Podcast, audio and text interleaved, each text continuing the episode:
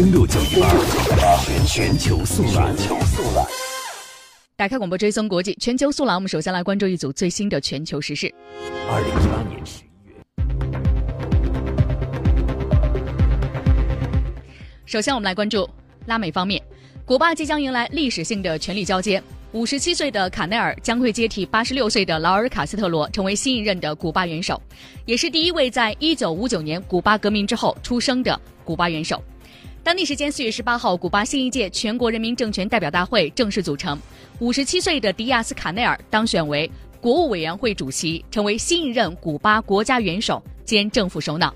这意味着古巴告别持续了将近六十年的卡斯特罗兄弟时代。曾经和卡内尔共事过的。古共党员表示，卡内尔做事有效率，执行力强，很关心下属和民众。法新社则表示，主席不再拥有卡斯特罗这个姓，但是卡内尔无疑将是革命之子。今后，古巴方兴未艾的市场改革能否延续，是继任者最大的挑战。卡内尔有望在劳尔·卡斯特罗近来推行的经济改革的基础上再接再厉，特别是会给古巴旅游业和小企业带来更大的自由度。相关的分析，我们来看，古巴的退休陆军中校塞洛里奥认为，坚持经济模式更新的同时，要始终坚持共产主义信念，这是劳尔对于新一代领导人画出的政治红线。这次权力交接之后，劳尔·卡斯特罗将继续担任古共第一书记，一直到二零二一年，这就能够保证，无论最后选出的领导人是谁，都能够把握好方向。除此之外，我们来关注中东土耳其。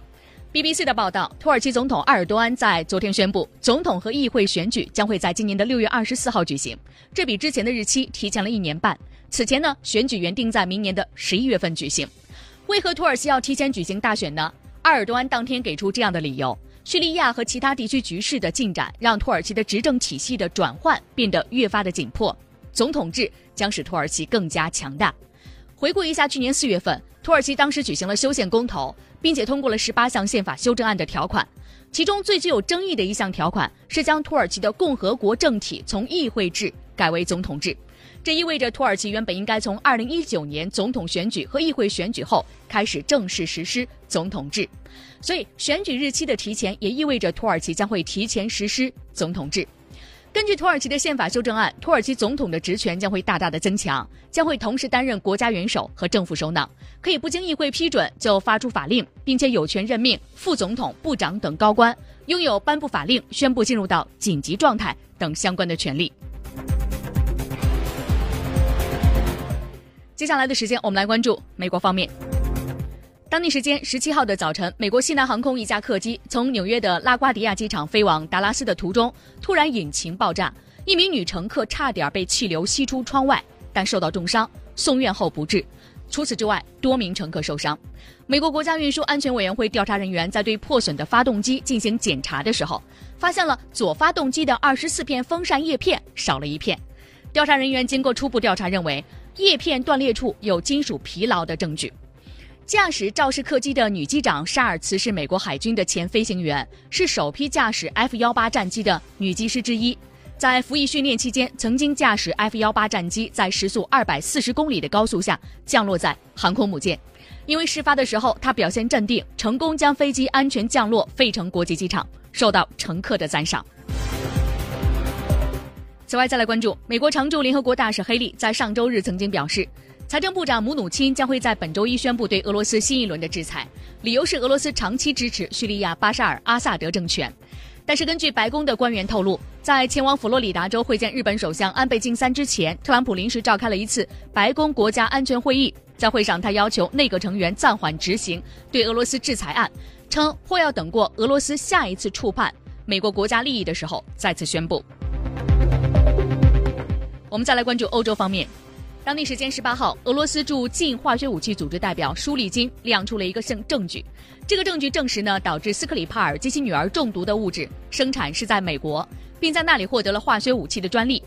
舒利金展示出美国专利以及商标局在二零一五年的十二月一号的文件，这个文件呢有关一项特别子弹的发明，这种子弹的独特之处就在于有一个独立的控枪，用于装备不同种类的有毒物质，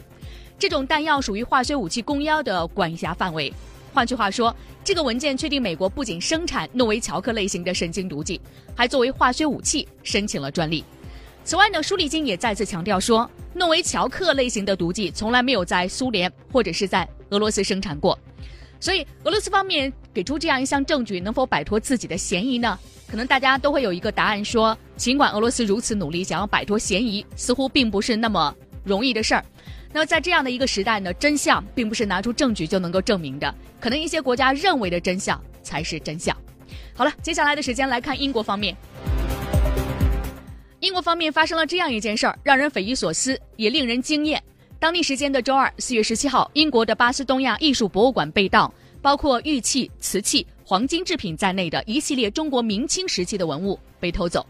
警方称，四个蒙面小偷有计划实施了这次作案。他们从博物馆一楼破窗而入，实施盗窃，最后乘坐一辆深色的 SUV 离开。被盗的文物包括明清时期的侯抱桃的玉雕、明代成套的十四件黄金带垮和清代的玉鸳鸯等等。博物馆的人员表示呢，这次被劫的损失非常的惨重，博物馆呢将会因此闭馆至五月五日，随后将筹资来修复这一次盗窃造成的破坏。